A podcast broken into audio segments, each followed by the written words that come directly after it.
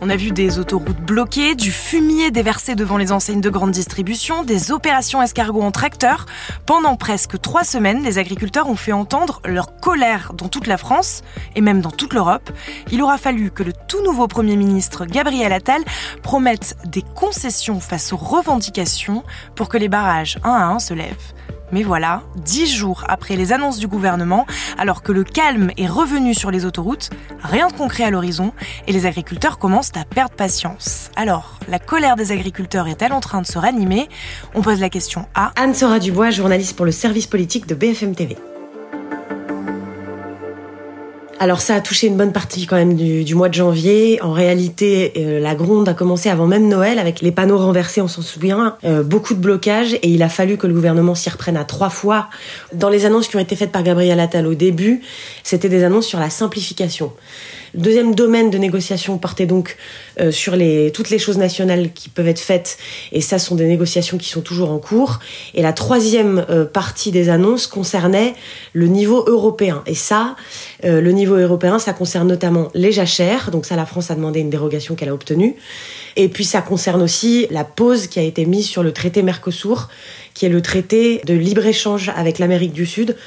Avec le Mercosur, l'idée c'était de dire on peut pas faire en sorte que toute la nourriture vienne de l'Amérique du Sud, ne respectant pas nos normes environnementales, ne respectant pas nos normes de qualité, avec des prix moins bas et donc inonder le marché européen et notamment français avec ces produits. Et du coup, les agriculteurs qui, eux produisent le même type de produits se seraient retrouvés, ce qu'on comprend très bien, en défaut de concurrence parce que eux, ils auraient produit de la nourriture de meilleure qualité mais à un prix plus élevé, évidemment. Alors effectivement, toutes ces annonces, ça a quand même un petit peu calmé les agriculteurs depuis plusieurs jours. Pourtant, on entend des personnalités euh, comme Arnaud Rousseau, patron de la FNSEA, ou Jérôme Bell, hein, l'agriculteur leader des premiers barrages, qui n'exclut pas ces derniers jours que les blocages pourraient reprendre. Qu'est-ce qui se passe? Ce qui s'est passé, c'est que depuis la dernière salve d'annonces, il s'est écoulé dix jours les syndicats agricoles ont eu un peu l'impression que le gouvernement avait promis et que bah, en attendant, merci, rentrez chez vous et le dialogue est, rompu. Il y a un certain nombre de choses qui n'ont toujours pas atterri. On a fait un point euh, en ce début de semaine avec le ministère de l'Agriculture et le ministère de l'Agriculture dit on ne sait pas encore combien d'arrêtés ont été supprimés. Voilà, tout un tas de choses qui en fait ont été promises par le gouvernement, qui prennent un petit peu de temps.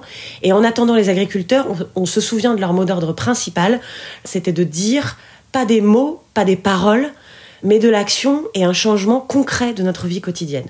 Et donc ces agriculteurs, ne voyant pas de changement dans leur vie quotidienne, remettent la pression sur le gouvernement. Il va falloir que ça bouge et que ça bouge très vite. Au niveau européen, ça, va prendre beaucoup de temps encore. Au niveau des préfectures, ça avance un petit peu, mais pour l'instant, on n'a pas vraiment de visibilité claire.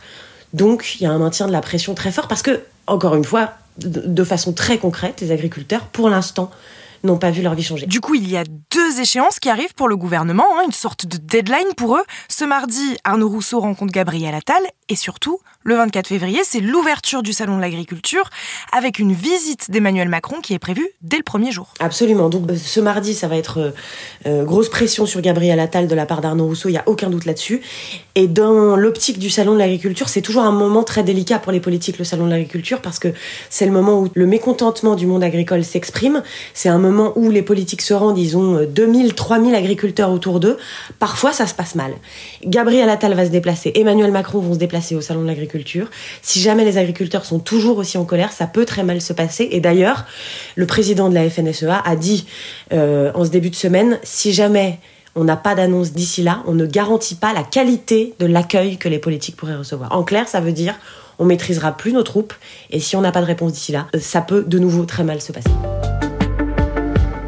Merci d'avoir écouté ce nouvel épisode de la Question Info. Tous les jours, de nouvelles questions et de nouvelles réponses. Si cet épisode vous a plu, n'hésitez pas à vous abonner ou à nous laisser une note et un commentaire.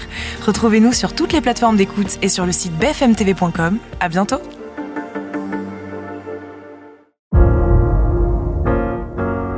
Vous avez aimé écouter la Question Info?